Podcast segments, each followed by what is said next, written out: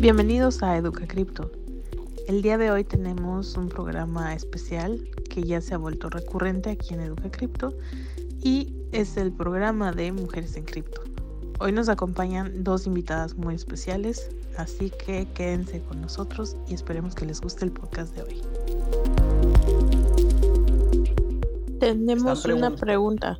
Ah, ¿la leíste tú? Dale, tira, tira, Karen. Una pregunta seria, además. Oh. ¿Quién la lee? Vale, Alejandro pregunta en el chat.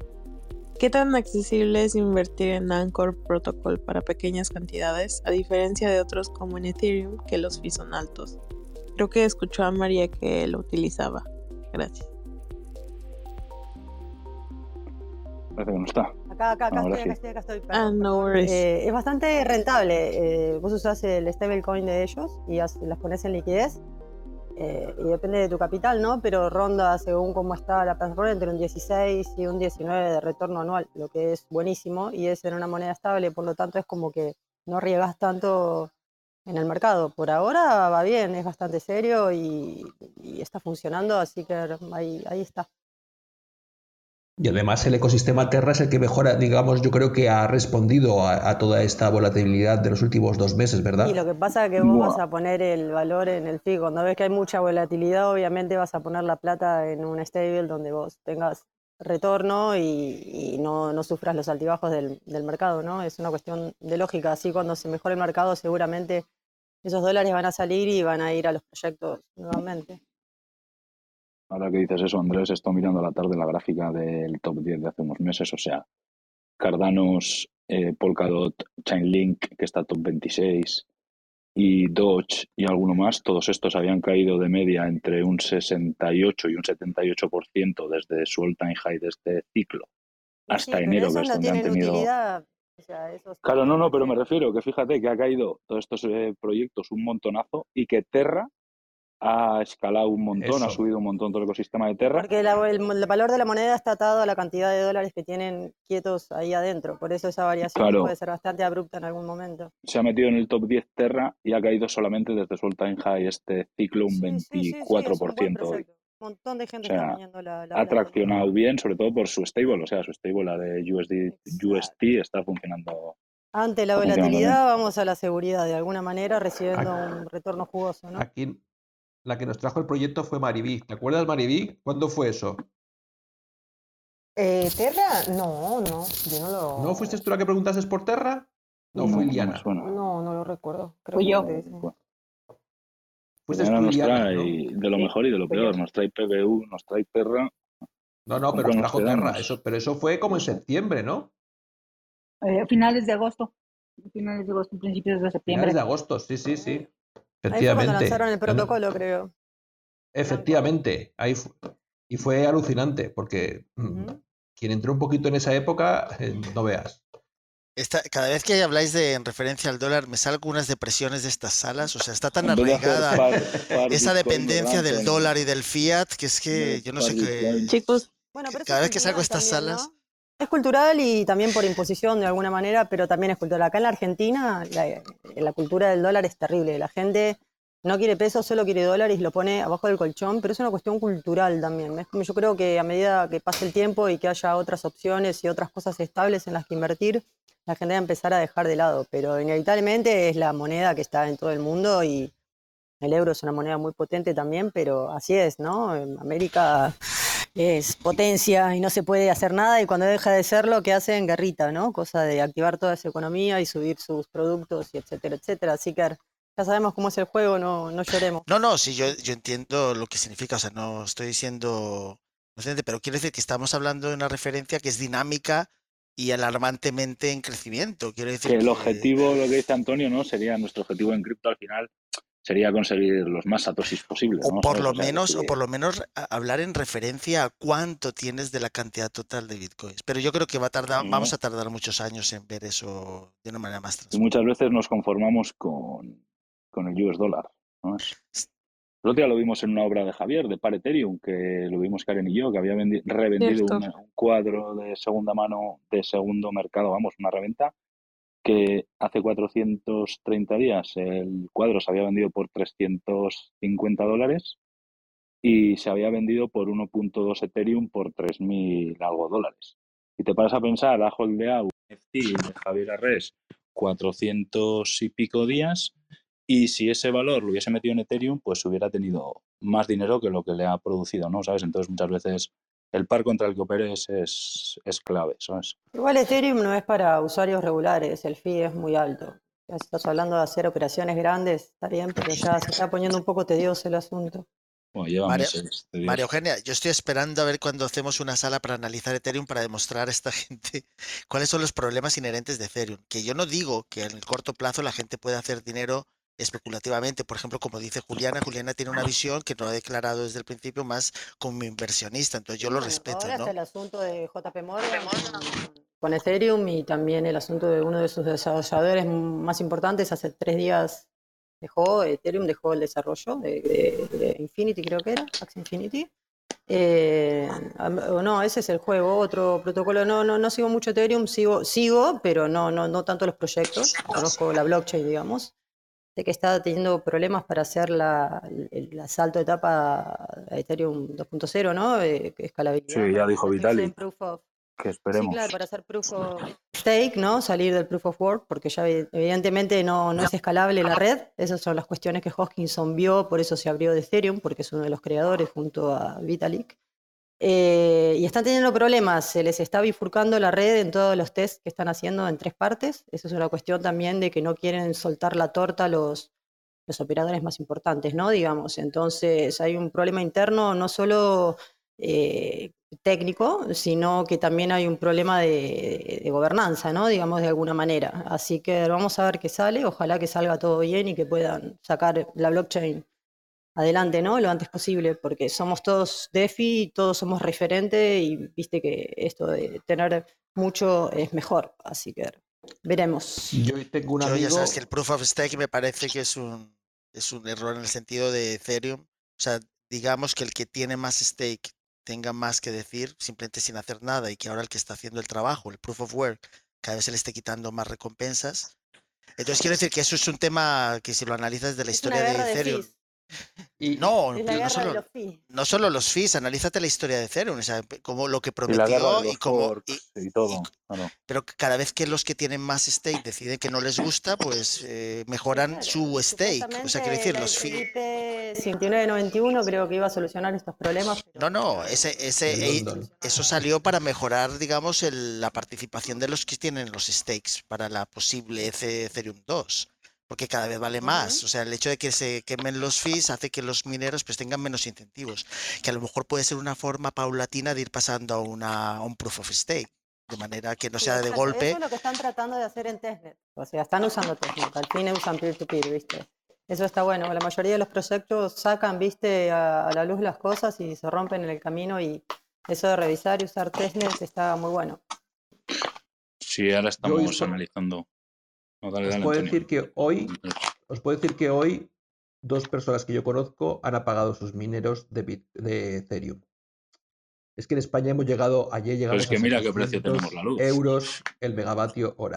700 euros el megavatio hora. Es que eso es una... Dentro de poco a- apaga Qui- Quisote las Sí. Raspberries y todo, ya O sea, verás. ni hablar en lo que es la, la comparación de energía entre proof of work y proof of stake, ¿no? Claro. Sí. Entonces, eh, se va, y ya he escuchado a Biden, que hoy ha dicho en la televisión de que le cortan el, van a cortar la compra de gas y de petróleo y ya, ha advertido al pueblo americano, aquí también en Europa la misma historia, que vamos a pasar meses muy difíciles. Macron ayer estaba diciéndole, aconsejándole a sus ciudadanos que por favor bajaran uno o dos grados los aires acondicionados y las calefacciones para intentar ahorrar en energía.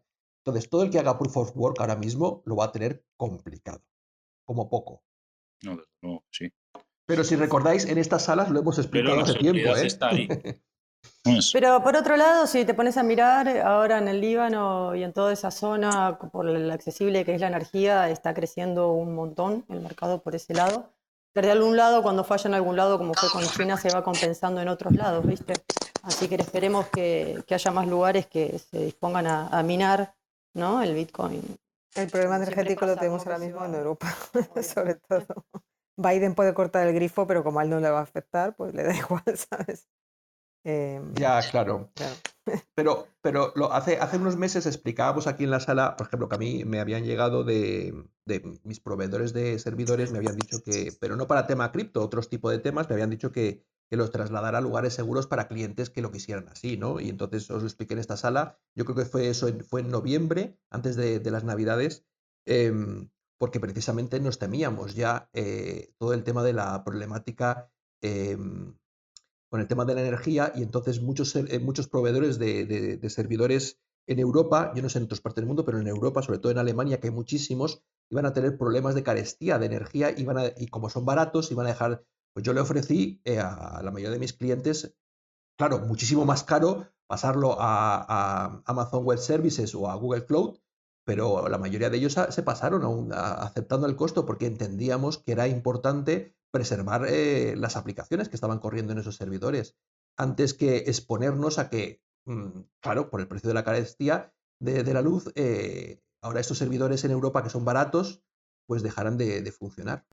Y muchísimos, en el mundo de criptomonedas, muchísima gente está operando en servidores baratos, que, que de verdad, como siga a 700 euros, van a dejar de funcionar en Europa. E- Eso fue en, en octubre con el, ¿cómo se llama? Con el discurso de Merkel y con la circulación de ese comercial donde les ponían a los alemanes el usar veladoras, eh, el prepararse para un apagón eh, mundial, lo llamaban, ¿no? cierto, Fue en octubre.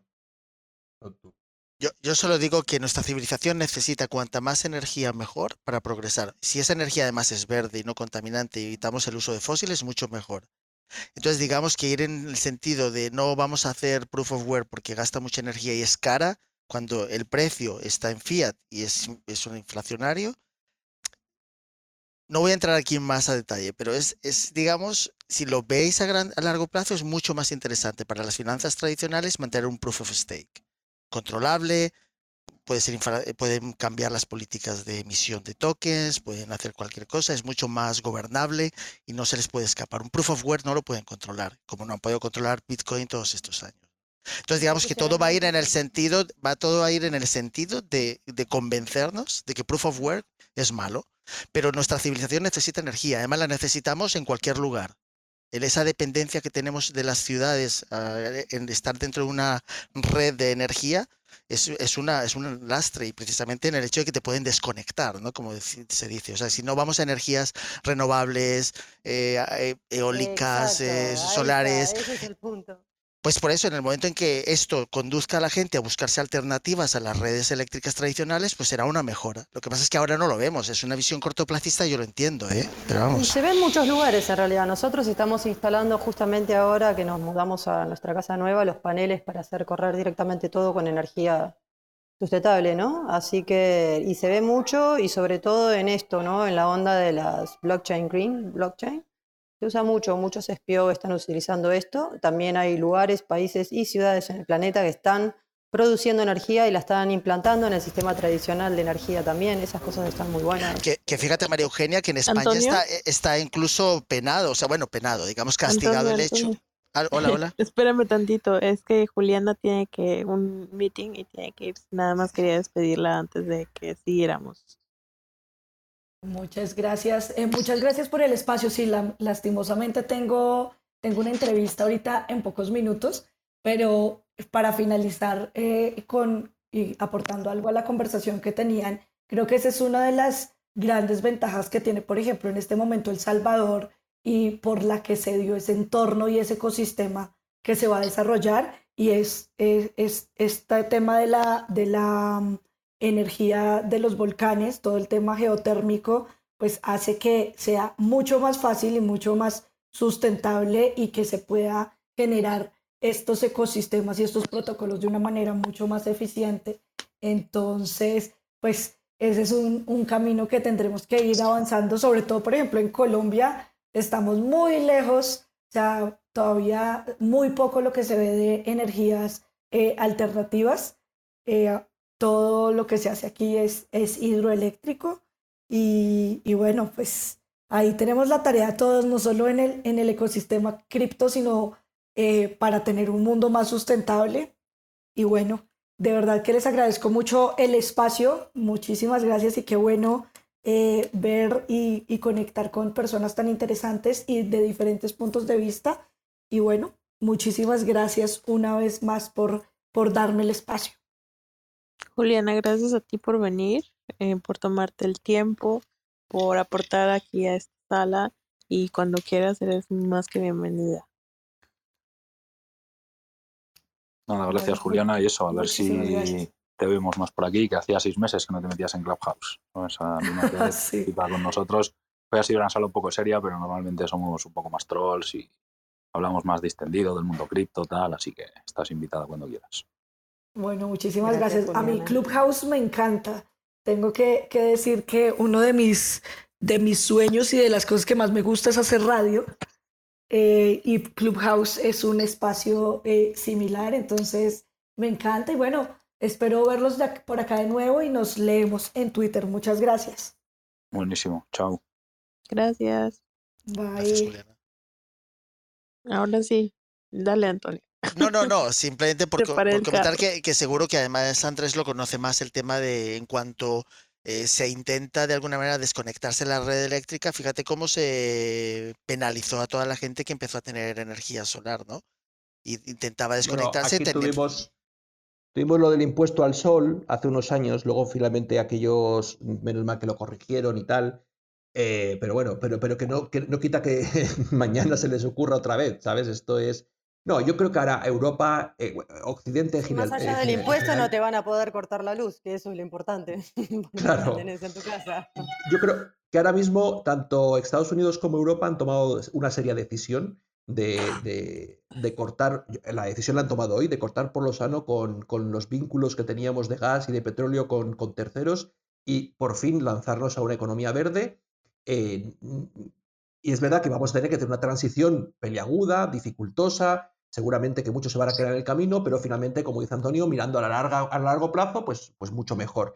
Y una cosa que yo creo, desde mi punto de vista, que, que en Europa nos han demonizado durante mucho tiempo son lo de las centrales nucleares. Ya habéis visto que Macron ha pedido ocho centrales nucleares nuevas para Francia. Le da absolutamente igual lo que piensen los franceses porque se lo van a acabar agradeciendo finalmente.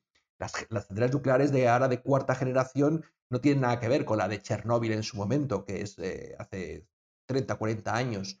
Son, son centrales nucleares bastante más eh, eficientes energéticamente, muchísimo más seguras y con menos residuos. Con lo cual, yo creo que por ahí en esos caminos, el hidrógeno es otra vía que Europa ha estado eh, explorando hace muchos años. Y aunque es verdad que tú, Antonio, eh, defiendes, porque defiendes Bitcoin, el proof of work, eh, eh, Cardano es una evidente demostración de que puedes tener una red proof of stake muy descentralizada, con una gobernanza propia, eh, que tampoco hay que demonizar las cosas. Y que eh, si es verdad que no sé hasta qué punto los gobiernos no van a querer que redes como Bitcoin operen en proof of work si eso va a suponer un consumo energético y como contrapartida de alguna forma van a evidenciar que ellos están haciendo cosas en pro de la gente y en contra de los que más tienen, porque como la, se cree, y no es verdad, pero se cree que los que manejan Bitcoin son gente de mucho billete, muy cremas ellos, pues entonces eh, van a intentar penalizarlo. Yo creo que no tardarán mucho en que eso sea así. ¿eh? Bueno, lo iremos viendo poco a poco, ¿no? Estamos aquí disfrutando de, o disfrutando en primera fila, digamos, de, de lo que es la evolución de todo el mundo Bitcoin, cripto. Pero vamos, que, no lo sé, no sé cómo, no cómo serán las cosas. Hola, hola. Hola, hola, hola. Ahora, O sea, que se, se pierde la conexión. Sí, me aparece aquí un mensaje en rojo de conexión baja. Y andas de cremas, Antonio. No, no lo sé, no lo sé. Quiero decir que a mí, fíjate que durante años eh, la gente le ha vendido a Estados Unidos el petróleo y han recibido dólares. ¿Se me escucha o no? Sí, sí. Sí, ¿no? Ah, y ahora mucha gente se va a ir dando cuenta de que han recibido papeles verdes a cambio de sus recursos naturales, porque Estados Unidos durante muchísimos años no utiliza sus propios recursos naturales y ha comprado a los demás. Al fin y al cabo, tienes la impresora, te aceptan tus billetes y poneros a pensar, o sea, Estados Unidos lo menos que le interesa que le devuelvan con sus propios billetes, porque ellos los pueden imprimir. Pero bueno, en fin. Eso es un tema más a largo que yo, más creo, a medio. que yo creo finalmente ese ha sido el gran problema de todo esto, ¿no? Que, que Rusia se ha negado a aceptar, quería que compráramos en rublos y para comprar en rublos teníamos que pasar por el banco, eh, ellos solamente aceptan la compra de rublos en oro y, y, y finalmente eh, no querían ni euros ni dólares porque obviamente le hemos dado la maquinita durante todos estos años para poder eh, equilibrar eh, la economía a costa de todos, ¿no? Y Estados Unidos siempre se ha salvado de que como el mundo estaba dolarizado, pues gente como Argentina pues pagaba la inflación que ellos generaban. Entonces, ahora mismo la pelota está en su tejado de nuevo y, el, y la pataleta ha sido, pues decir, pues corto con todo y ahora a pasarlo mal la gente. Yo no sé si la gente va a estar tan de acuerdo, ¿eh? Porque no es fácil pasar de un mundo lleno de energía. Cuando los países tienen, cuando las sociedades tienen energía sobrante, progresan. Si no hay energía sobrante, es muy difícil el progreso. ¿Y vos crees que los gobernantes a nosotros quieren ver progresar? No, no, no, yo... Un trato que puedan controlar.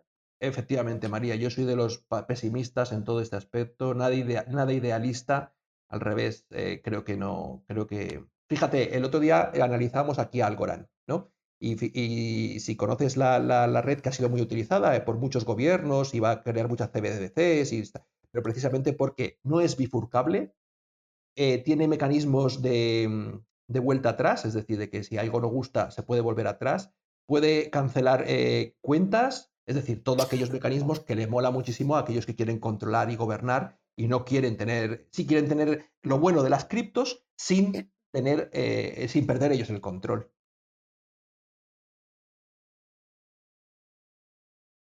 Ya hemos recuperado la foto de Garchot. Ya por fin ha regresado el buen Garchot. Muy interesante. Todo lo que nos planteáis. Pues no sé. Yo no tengo que comer mientras hablo porque me ahogo.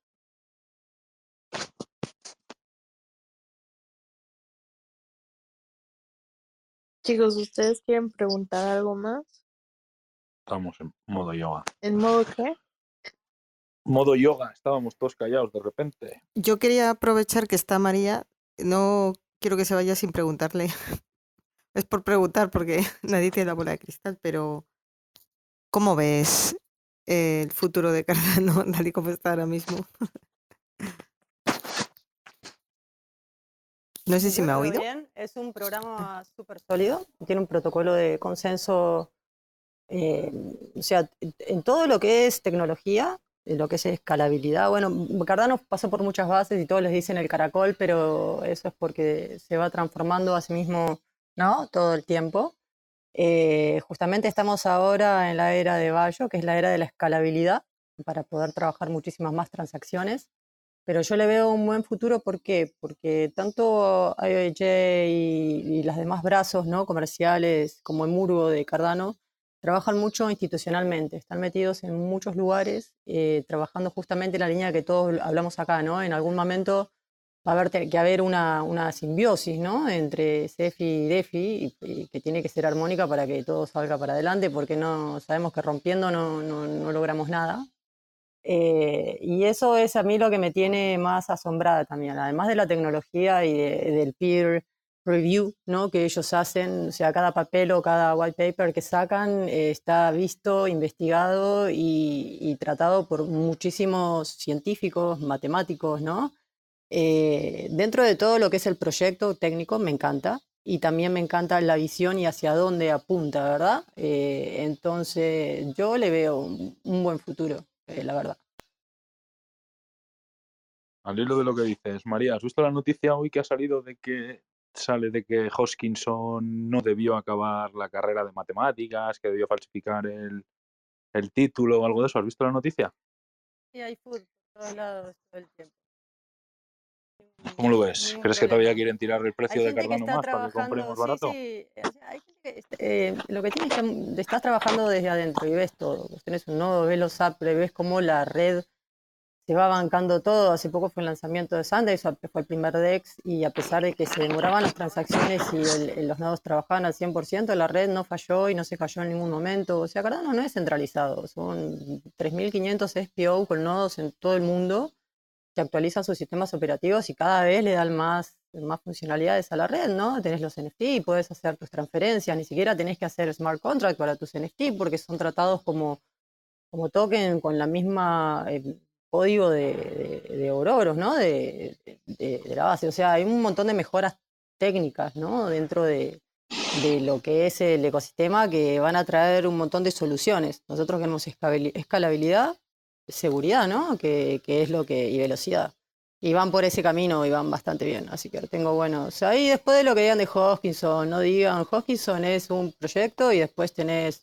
eh, IOHK en Japón, tenés muchísima gente trabajando detrás, o sea, un proyecto no es un nombre, así que de lo que digan de una persona, de algo que estás trabajando dentro, no me, no me llama mucho, digamos, es puro food quieren tirar el precio todavía más. Salir lo que dices de los NFTs. Hoy he visto otra noticia que ya tiene Cardano 800.000 NFTs minteados. O sea, el eso parece una pasada. sigue creciendo inevitablemente. No se verá reflejado en el precio. Hay cosas que tienen valor y no precio. El precio se Joder, pero Cardano creció muchísimo este año atrás. También es entendible. y va a seguir creciendo. Todo DeFi va a seguir creciendo y los que van a prevalecer van a ser los buenos. Hay mucho el precio de los 8 céntimos que tiene hoy no es los 8 céntimos de hace un año y pico. O sea, ahora mismo Cardano corriendo los contratos, las mejoras que le han hecho al protocolo en estos en esas últimas semanas ha mejorado. que es el, lenguaje operativo que están usando, ¿verdad? Usando Haskell, no, no, no, no. Y, es complicado. Sí, no. Eh, es una traba bastante grande para los desarrolladores nuevos de las dApps que quieren hacer algo en Cardano. Pero bueno, supongo que con el tiempo se van a generar las bases. Eso es, eso es sin problema. Es más, fíjate, que te cuento, María, estuvimos eh, este em, Rodrigo y yo, ¿vale? Rodrigo de eh, Chile State ¿sabes? Estuvimos eh, convenciendo a un chico que se llama Camilo, no sé si lo has escuchado alguna vez, que es un, es un chico chileno, pero que le encanta el tema de las, bueno, es matemático y le, le encanta el tema de, de, escribir libros y eso, y le hemos convencido para que se postule, si no para este phone, para el siguiente fondo de Catalyst, para que haga mm, o una traducción o un manual propio de, de, Plutus, porque él es especialista en programación funcional y él ha escrito varios libros donde explica para, para gente como yo muy torpe la programación funcional.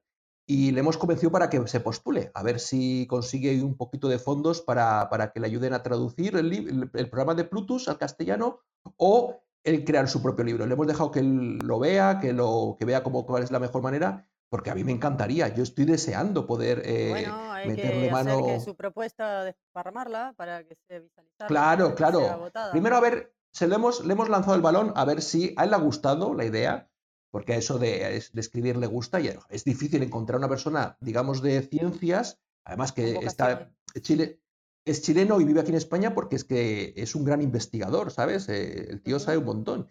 Y, mm, aquí está, está aquí en la Universidad de Barcelona, está participando en varios proyectos de investigación, eh, además está becado, o sea, muy potente.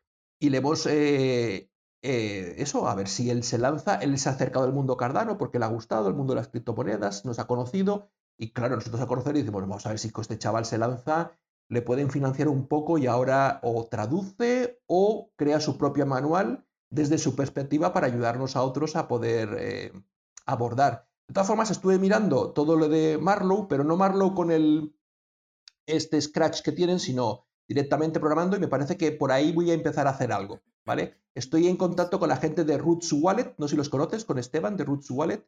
Es gente que está trabajando en tema de identidad digital. Son em, eh, son mexicanos que están trabajando en tema de identidad digital y me interesa mucho y creo que voy a hacer alguna sinergia con ellos. A ver si por ahí me lanzo. Dentro de eh, sí, pero ellos, claro, ellos están. Ellos han hecho, resulta que Atala, yo no lo sabía, tiene un programa de programas de desarrolladores propio, un Plutus propio para Atala Prism. es, es, y entonces, eh, yo ahora mismo no puedo porque estoy metido en otras cosas, pero, pero en contacto con ellos, hacer unas sinergias para ver cómo podemos hacer para, porque ellos están trabajando en una wallet finalmente para, para todo el tema de identidad digital y yo también estaba trabajando en temas de identidad digital, pero desde el punto de vista de Europa, nuestro propio reglamento aquí, y entonces a ver si podemos hacer unas sinergias ahí. Está ahí eh, algo interesante. Pero porque a mí me encanta, y ellos lo saben aquí, me encanta eh, eh, Cardano y, yo soy el que siempre hemos estado aquí pro, pro, pro, Cardano. Es verdad que a veces me enfado porque hay cosas que no me gustan, pero como todos en esta vida no es todo perfecto.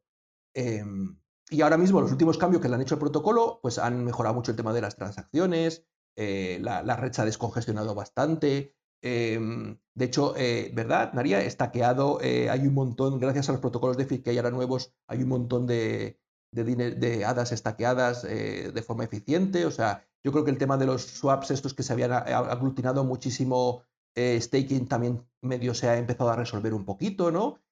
Yo creo que, bueno, que eso, que los fundamentos están ahí y que Cardano tiene un futuro brillante si, obviamente, no hay nada que pueda... Sí, igualmente esto del fútbol, a ver, algún ejemplo. Hawkinson no, no es matemático, bueno, pero Vitalik dejó, la creo que años. Trascendental hacia un lado. Eso es, eso es. No, ¿no? Este, el de Facebook, ¿cómo se llama? No terminó, no terminó nunca. Pero no terminó. Yo no había visto esa noticia, pero a mí me parece noticias un poco para borregos, porque lo que importa es el resultado que una persona, no lo que haya estudiado. Yo creo que este hombre no tiene nada que demostrar a estas alturas. Eso no efectivamente. Es que me parece alucinante. Lamentablemente eso es, son eso estrategias de mercado. Así como tenés scammer, tenés gente que hace este tipo de estrategias de mercado, ¿no? Porque tiene miedo. con eso y seguir demostrando con, con, los actos y con el trabajo y dando. Claro.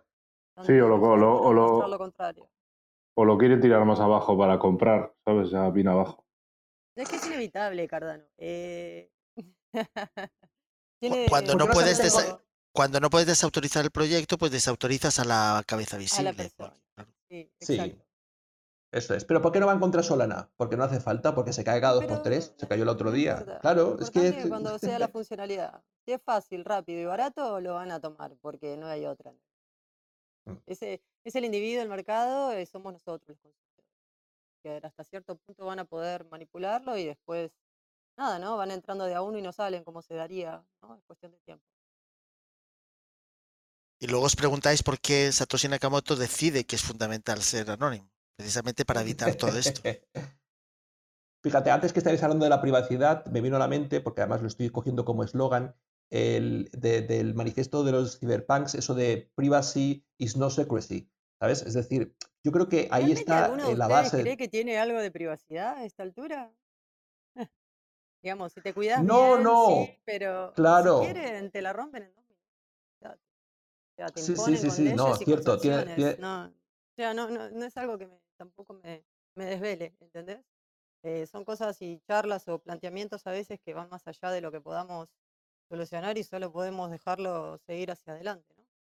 Así que nada, es gastar pólvora en no. chimango, le diríamos acá. Es que aquí, María, como analizamos proyectos como, por ejemplo, Manta Network, ¿vale? Que es un proyecto dentro de la red de Polkadot, que precisamente, y como ese y otros muchos, que lo que buscan es, eh, eh, son proyectos dedicados a, al tema de la privacidad dentro de las redes, ¿vale? A aportarte cierta privacidad, que por ejemplo, que otras personas no sepan que, que eh, eh, o sea, que tú le dejas tu, dirección y no sepan exactamente toda tu trazabilidad en ese momento. Pues como cuando tú vas a un sitio y compras con una tarjeta Visa, pues la persona que te ha, hecho la compra no tiene por qué saber exactamente todo lo que has comprado durante ese día, ¿sabes? Poquito vienen por ahí ese tipo de proyectos y por eso nosotros a veces aquí hablamos del tema de la privacidad, porque analizamos este tipo de proyectos que están muy enfocados en eso. No son como Cardano, que, tiene, que puedes generar cuantas wallets tú quieras para para ahora que no te puedan rastrear. Yo diría que una cosa es la privacidad, otra cosa es el anonimato. O sea, digamos privacidad, por ejemplo, los que estamos en esta sala, pues hemos renunciado de alguna manera a un gran porcentaje de la privacidad. Pero eso no quita que tú puedas seguir siendo anónimo con otras identidades, si lo sabes gestionar de manera adecuada. Es verdad que en el 2022 es una tarea mucho más difícil, porque es más fácil de rastrear, pero todavía siguen existiendo muchos mecanismos para mantener el anonimato. La privacidad es otra cosa. Digamos que estamos muy, muy vigilados y es mucho más difícil ahora mismo. Mira, aquí nos recuerda en la sala que Steve Jobs tampoco nunca terminó la carrera. Claro, es que. Pero es que yo creo que son personas que se aburren en las carreras. Es que les, les, les toca las narices tener que tener una titulación cuando son capaces de hacer otras cosas mucho más interesantes. Me da a mí, ¿eh? Totalmente de acuerdo. Sí, no, y encima es eso. Le critican eh, la mayoría de la gente que no ha hecho ni la millonísima parte de ese señor y le critican porque no acabó la carrera. O sea, es que sí, es flipante. De, intentando desacreditarle, ¿sabes? O sea, es increíble. Yo creo que. Eh, eh, no, perdón, no, iba a decir solo que, o sea, tienes que ser muy, muy mediocre y muy mala persona para criticar a alguien que ha hecho todo lo que ha hecho cuando tú a lo mejor estás en el sofá de tu casa leyendo tweets, ¿sabes? Entonces, bueno, mm, nada, solo quería decir eso. Yo, yo solo, yo solo una cosa que, por ejemplo, los años 90, finales de los 90, ¿no? En la universidad, yo me, yo quise precisamente porque se decía esto, ¿no? Que decía que la gente que estaba en los órganos de gobierno eran los que no estudiaban, ¿no? Y que los buenos estudiantes nos implicaban. Entonces yo me lancé en una cruzada de pedir las notas, las de los mejores, y me fui a verlos, a hablarles, y les dije que tomaran parte en las decisiones de, de la universidad. Y, todos ellos decían que no, que no tenían tiempo para eso, que tenían que sacar sus estudios y tal. Digo, claro, pues es que si vosotros no os implicáis, todas las decisiones que nosotros tomamos, que somos los malos estudiantes, pues nos desautoriza porque somos nosotros. Yo lo que quiero es ayudarte a que tú llegues y te hagas la voz para que no puedan decir esto, ¿no? Como eres el mejor, tienes matrículas de honor y tal. Y todos lo denegaron. Y a mí me dio mucha tristeza. Entonces quiere decir que en el mundo, al final, los que se ponen a hacer las cosas y los proyectos que salieron adelante de mejoras en las universidades los hace la gente que no son los buenos estudiantes, mientras los buenos estudiantes sí se dedican a sacar buenas notas y tal. Con lo cual, digamos, está muy sobrevalorado el tema de los buenos estudiantes, el sacarse nota, pero no hay que quitarles mérito, yo no se los quito. Pero quiero decir que fíjate que en términos reales nunca, es muy difícil implicarlos en las tomas de decisiones, ¿no? Y por eso nos pasa lo que pasa, que la gente que hace cosas distintas, pues se tiene que salir del recorrido normal para llevarlas a cabo, porque por el recorrido normal no las va a poder hacer. Eso es lo que pienso yo, ¿no? Totalmente de acuerdo. Y aparte estamos hablando de gente muy brillante, porque a mí este hombre, que me parece un tema, una persona brillante, lo mismo que Steve Jobs. Podrán ser polémicos, lo que quieras, pero es gente que ha conseguido cosas. Ha, ha aportado un montón de universidades, tiene laboratorio, genera programas, o sea, es un tipo que está sembrando en todo el mundo la semilla de esta tecnología y desde el lado institucional. O sea que el pibe está haciendo un trabajito de hormiga y lo está haciendo bastante bien, ¿no? Lo está metiendo en las generaciones que vienen llegando. Así que eso es algo que darle a favor también, ¿no? La manera en que aporta y la cantidad de dinero que sale de, de la Fundación Cardano para el desarrollo de esta tecnología desde, desde las universidades, escuelas y en todos los lugares que se lo permiten. Eh, por eso digo que qué dice de nosotros en general como sociedad cuando una noticia es como esa tira, porque yo entiendo que otras cosas tire el precio, pero eso, o sea, es- la gente es que realmente no, no sé, a mí es que me sorprende mucho, o sea, me sorprende de verdad. como sociedad, últimamente no dejamos mucho que- Nada. dejamos todos mucho que desear. Dejamos todo que desear. Yo Bueno, el otro día más cometí el lejos, error. El otro día cometí el error de ver las RC20 imágenes. adoptado por miles de millones de personas, como lo que es Shiba, diciendo, oh, no, Shiba o Shiba, y es un token que no vale nada y no tiene una funcionalidad. Bueno, lo mismo en el mercado pasa en la sociedad. Los que están adentro están afuera y los que están afuera están adentro. Hay que educar, es lo único que queda. Por eso esto de Educa Cripto es genial, ¿no? Educar, educar, educar y que, que salga todo adelante nomás. Iba a decir que cometí el error el otro día de ver las imágenes estas del partido este en México que se empezaron a pegar unos a otros y murieron un montón de personas. Y yo dije, Dios mío, pero qué sociedad vivimos. Pero es que lo mismo que los que están atacando ahora eh, Ucrania o yo qué sé, tantas mierdas que dices, ay, si es que nos queda mucho por delante todavía. No vean A mí alguien, noticias. a mí alguien me dijo que eh, los mejores estudiantes son los mejores empleados. Eh, eh, complementando el comentario de Cardano, cuando Andrés me enseñó a, programar un NFT, a crear un NFT en la red de Cardano, fue así de wow, o sea, amé hacerlo ahí, ¿no? El, cómo lo estructuras y todo, y no, y aborrecí OpenSea, ¿no? Así de, OpenSea se me hizo muy, muy engorroso para algo que Cardano me dijo es muy sencillo, ¿no? Entonces, para mí por eso Cardano fue así de, de, va hacia acá. Chicos, voy a Sí, sí, saludar la a impresionante. ¿Qué tal? ¿Cómo están? Eh, pues aquí escuchándolos, nada más quería subir un poquito, platicar con ustedes. Eh, me es interesante estos temas de, de todo esto del multiverso y de las cripto. Yo voy apenas entrando a este mundo, así que pues más bien aprender de ustedes. Muchas gracias. Que por cierto, Yansuf, es, ¿sabes lo que significa, no? En hebreo. Sí, lo puse intencionadamente, bueno, es, es este, le fa- debería de ser Yanshuf con SH. Sí, bueno, se puede, es como búho, búho. O sea que te gusta la noche, ¿no? digamos. Sí, de hecho, eh, ¿Se corta? Se, ca- ¿O soy se cayó. Se cayó. Oye, Antonio, estáis, estáis los israelíes ahí metidos en las negociaciones, ¿eh? Hacerlo bien, tío. Para esto ya tocando las narices. No puedes decir nada, vale, estás metido tú mismo, vale, ya no digo nada más. Veo aquí también que George quiere subir a hablar con nosotros. Eh, hola George. En lo que Jan Schuf, ahora Jan Suf nos contesta. Hola chicos, eh, saludando, aprendiendo bastante de ustedes, qué interesante. Eh, me encanta la sala, aprendiendo mucho, mucho. Soy nuevo en este mundo, me picó esta, esta tendencia de la criptomoneda. Entré hace un par de meses, tengo un, pequeño portafolio y mi estrategia es holding, las quiero guardar eh, por unos años. Ahora, tengo una pregunta, de pronto quisiera molestarlos con una pregunta que posiblemente para ustedes puede ser tonta, muy básica, pero creo que para los que estamos entrando es algo que nos serviría a todos aprender a manejar bien este tema de las billeteras. Comprendiendo muy bien el tema de las billeteras y sabiendo que eh, si no tienes, si no son tus, si no tienes tus claves, no son tus monedas. Algo así creo que se dice, ¿no? Para lo cual, pues, es aconsejable que tengas eh, una billetera, un hardware, una billetera que no esté conectada con ningún exchange centralizado o mucho menos eh, descentralizado o mucho menos centralizado. Mi pregunta es la siguiente, si yo trabajo con una billetera hardware donde quiero poner todas mis, mis mi, mi portafolio de monedas, sacarlo de Binance, utilizo Binance USA, vivo en Estados Unidos, y si, quieras, si quisiera sacarlas de este exchange que es centralizado, previendo que de aquí a algunos años qué sé yo, tantas cosas que se dicen que lo pueden confiscar, lo pueden, que cualquier tontería que pueda que digan, no sé.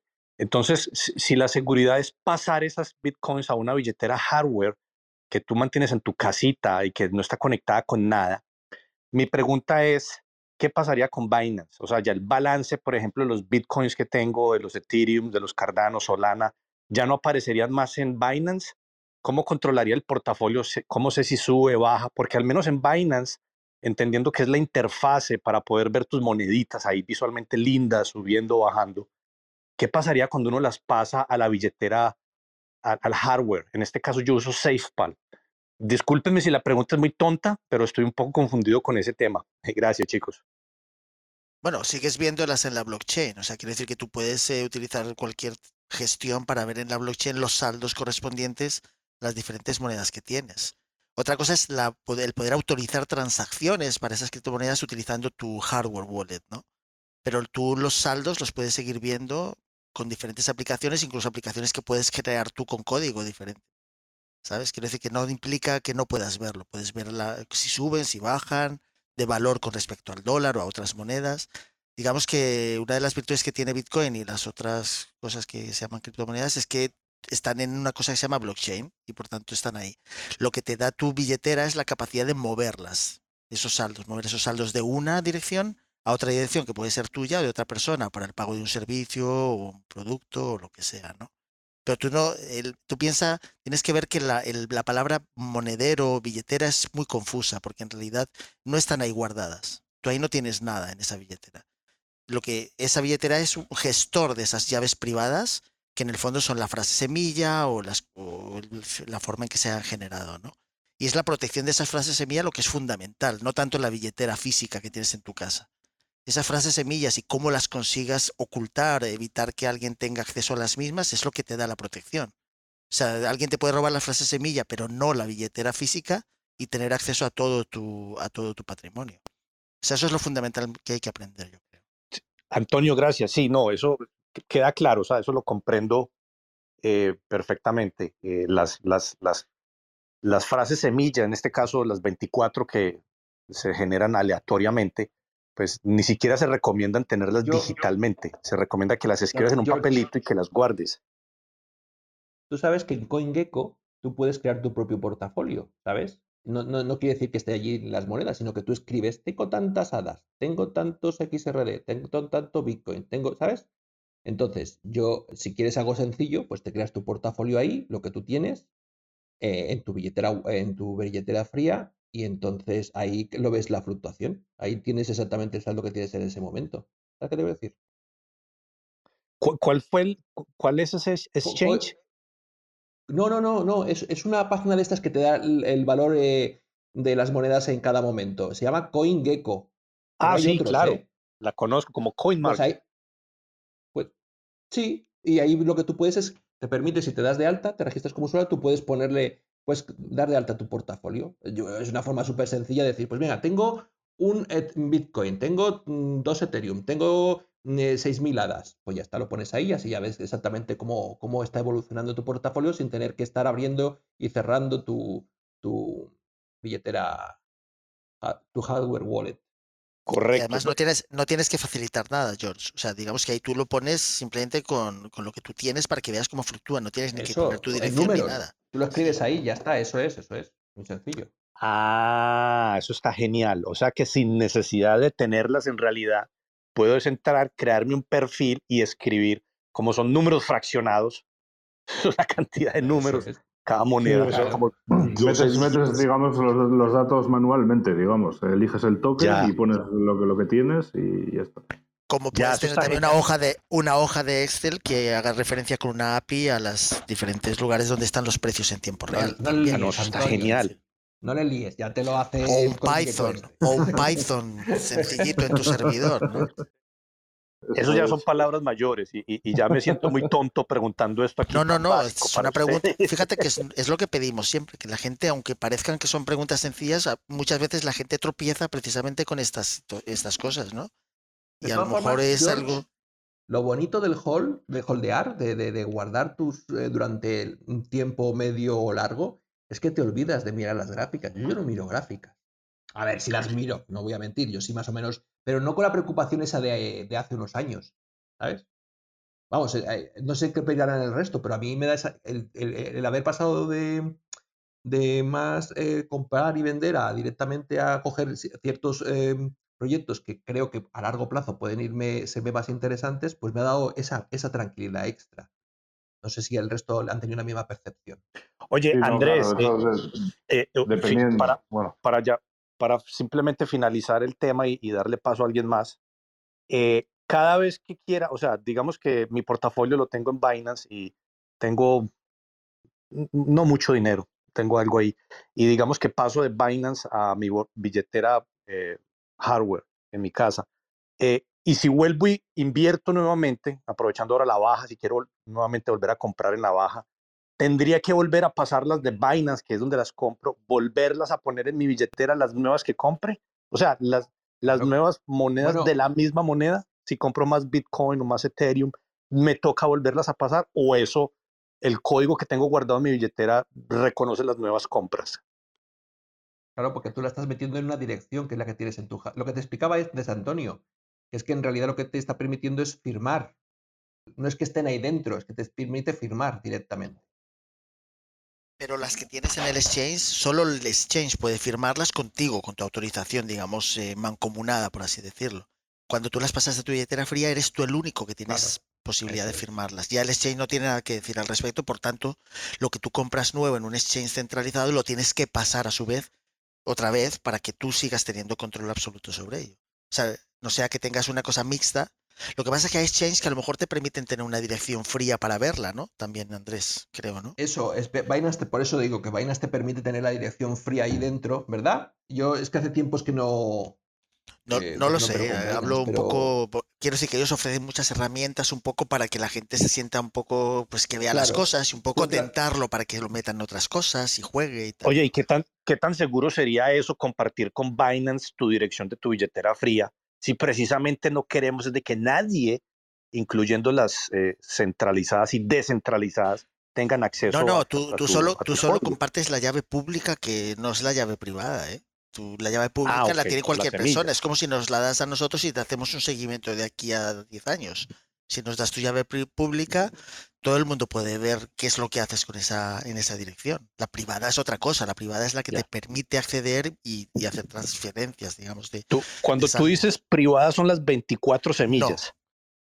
Las semillas es una forma de gestionar infinitas llaves, eh, llaves privadas para infinitas llaves públicas. Ahí está la confusión Pues eso, Ahí eso es importante grande. aprenderlo muy bien porque yo creo que es lo que ha dicho Andrés. Nosotros ya miramos menos las gráficas y nos preocupa más cómo asegurarnos que de aquí a 10 años nosotros o nuestros hijos tienen acceso a, esas, a, esos, a esos saldos y los pueden utilizar en el futuro, ¿no? Es más importante que ver si evoluciona, sube o baja o tal, ¿no? Es saber cómo, cómo asegurarlos, cómo custodiarlos de una manera segura y cuantos más años pues mejor, ¿no? Quiere decir que no tengas que depender de un exchange que siga existiendo, como dices tú, o que han bloqueado una serie de cuentas por razones de jurisdicción o por cualquier razón que se hayan inventado, o porque piensan que no ha habido movimiento, entonces te obligan a que demuestres cosas que ya no puedes demostrar, a lo mejor si has cambiado de jurisdicción tú también, ¿sabes? O sea, digamos que es un poco buscar cómo se hace la custodia personal, ¿no? Y eso se hace pues teniendo, como has dicho tú, una billetera hardware o sencillamente una llave privada en tu cerebro, ¿no? O guardada en un cajón, ¿no? Eso ya cada uno tiene que ¿les decidir. parece si vamos cerrando y las preguntas que queden podemos seguir con ellas para otra sala? Sí, que ya es la hora, Karen. Es la hora, Torre.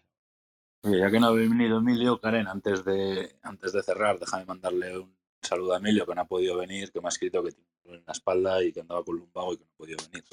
Así que vamos a mandarle un saludo a Emilio. Saludo, Emilio. Vale. Emilio, recupérate, Y Emilio. darle de nuevo las gracias a María. ¿eh? También por venir, por tomarse el tiempo, por estar aquí con nosotros.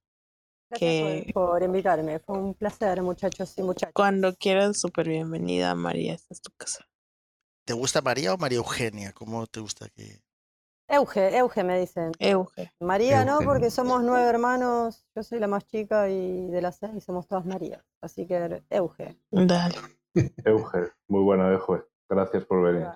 Gracias Tengo por- pendiente, Euge, tengo pendiente lo que me sugeriste de invitar a, a Topo a la próxima sala de Uh, Cardano. Si quieren saber cuestiones técnicas. Ya, ya, por eso. Y tengo ganas de, de interrogarle con algunas cuestiones ahí que sé que él domina 100%. Eh, yo sé como a mí no me va a hacer mucho caso, yo te lo diré a ti para que lo convenzas, ¿vale? Bueno, yo en cuanto veo que tiene un tiempito, porque la verdad que está, Eso, por eso, por eso. Eh, Nos adaptamos a él. se lo comento, ¿eh? Pero seguro Venga, que va a ser un gracias, placer Euge. porque a él le encanta educar también. Sí, sí, sí. Bueno, Gracias, los Euge. despido entonces. Ya me llaman mis, mis pequeños.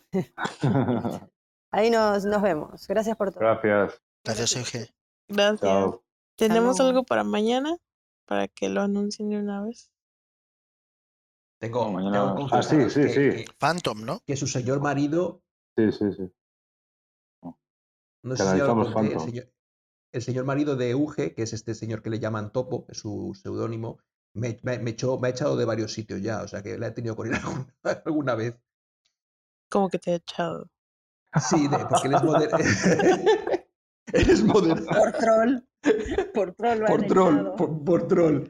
Sí, sí. Porque él es moderador de varios grupos de estos de, de Cardano. Y entonces yo he troleado tanto.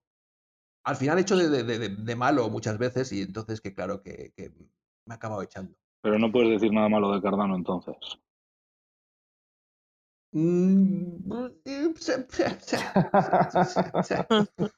O sea que es como si vendría aquí y hablaría mal de Dodge, ¿no? Exacto, Y tendríamos que echarle. Entiendo. Claro. Ya, y es que no, a veces la Y eso es esa es la descentralización. y la, ¿cómo Claro, el, claro. el esto que queremos. No, pero yo creo que, que está bien dar otro punto de vista siempre, ¿no? O sea, quiero decir que yo no creo que No, tú hayas claro, sido claro. troll en plan mal, pues habrás un poco ap- ap- Bueno, apuntado a las veces- cosas que fallan o tal, ¿no? Ya, pero escuchan lo que no he hecho de todo. Tampoco yo he sido la mejor persona. Igual, igual le, le ha pillado una, un- una mala tarde, la tiene cualquiera. Y joder, te dejas llevar, te dejas llevar y. Ya, ese. Sí, sí. Es entendible, ¿eh? Es entendible. Sí, sí, claro, claro, claro.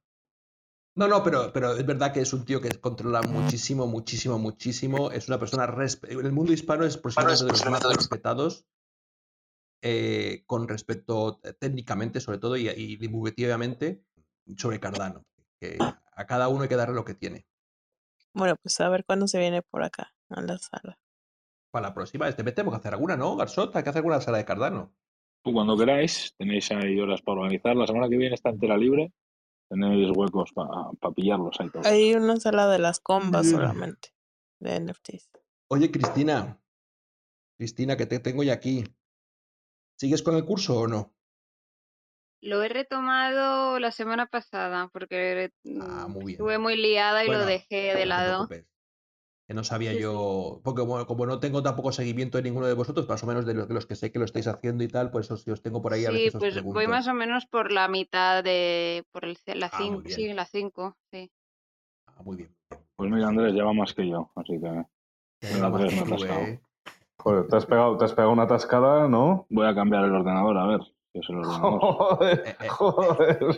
Yo me quedé en el tema 1, Andrés, pero es verdad que hasta que no acabe el otro no me puedo poner. Así que ya hasta mayo, Nada, junio, nada, no, nada. no, yo era por preguntarle a Cristina a ver cómo iba y cómo le iba y tal. Bueno, aprovecho para no- dejaros, chicos, te que mañana madrugo y Venga, Mariby. ya no soy persona. Yo también madrugo, así que nos vamos todos. No lo dejes, ¿eh? Karen, échanos. No, no, yo en mente lo tengo, o sea, que hacerlo lo hago, lo que a veces Persiste estoy más ello. ocupada y lo tengo que dejar Ya. más aparcado, pero, pero está Y si sí. necesitas ayuda, no dudes en, en comentarlo por ahí por Discord, que enseguida eh, Sí, yo no, de momento no me ha dado problemas, pero ya, bueno, Qué bueno, qué bueno escuchar eso. Y si prosperas más Pero que yo, bueno, porque, Cristina, porque están los vídeos, porque si no... si prosperas más que yo y avanzas más rápido que yo y aprendes a programar smart contracts antes que yo, escríbeme un privado y ya nos pactamos para hacer un rug pull con todo lo que nos ha enseñado Andrés y nos jubilamos pronto. Que a mí me va a costar llegar. Al final la gente va a aprender bien lo que es un rug pull. Gracias a ti, De Garcho. tanto Bueno. mencionarlo, ¿verdad? Al final se les va a quedar Claro, y van a huir eso de es los rug importante. pulls. Es importante, es la educación. Es La la hora, es la hora. La única, la Oye. verdadera salud. ¿Os acordáis de esa minería que os mencioné hace unos, unos meses? Una minería de estas en la red. No, es que ha vuelto, han vuelto a la No, página. Sea, Refrescanoslo, Andrés, que yo no me acuerdo. ya, no, pues eh, tengo que buscarlo otra vez porque no me acuerdo cómo era. Han cambiado el nombre, pero la Joder, página es búscalo, que la tardas tres, tres minutos o cuatro. Mira, ahora quiere subir Emilio. Dismiss, no le subáis. ¿Era la pi? A dormir. Cabrón. Espera, que está Cristina diciendo algo, Emilio. No, yo ¿Qué sí ya voy. No, me preguntaba si esta de que era en la red era la pi... Era pi, ¿no? La así. Network esa. Oh, Sí. No, no, no, no, no, Pin Network. No, no. No, no, es una, una página de minería en la red. De esas. Emilio se acordará porque Emilio entró y lo, lo estuvo mirando y todo. que daba Emilio es la que nos Desapareció, Andrés. nos daban 25 Desapareció. No, no, ha, vuel- ha vuelto a aparecer hoy. Oh, sí. Sí, con otro nombre diferente, pero es la misma página web y todo. Voy a volver Ahora a dan un poquito menos. Voy a volver a Esta entrar. No, pero la página web es diferente, yo creo. Cuando la tenga, a ver si mañana o pasado mañana que la tenga, os lo digo cuál es. No, porque Emilio me introdujo a mí en esto de, de Le los van, a, le van a hablar el dinero.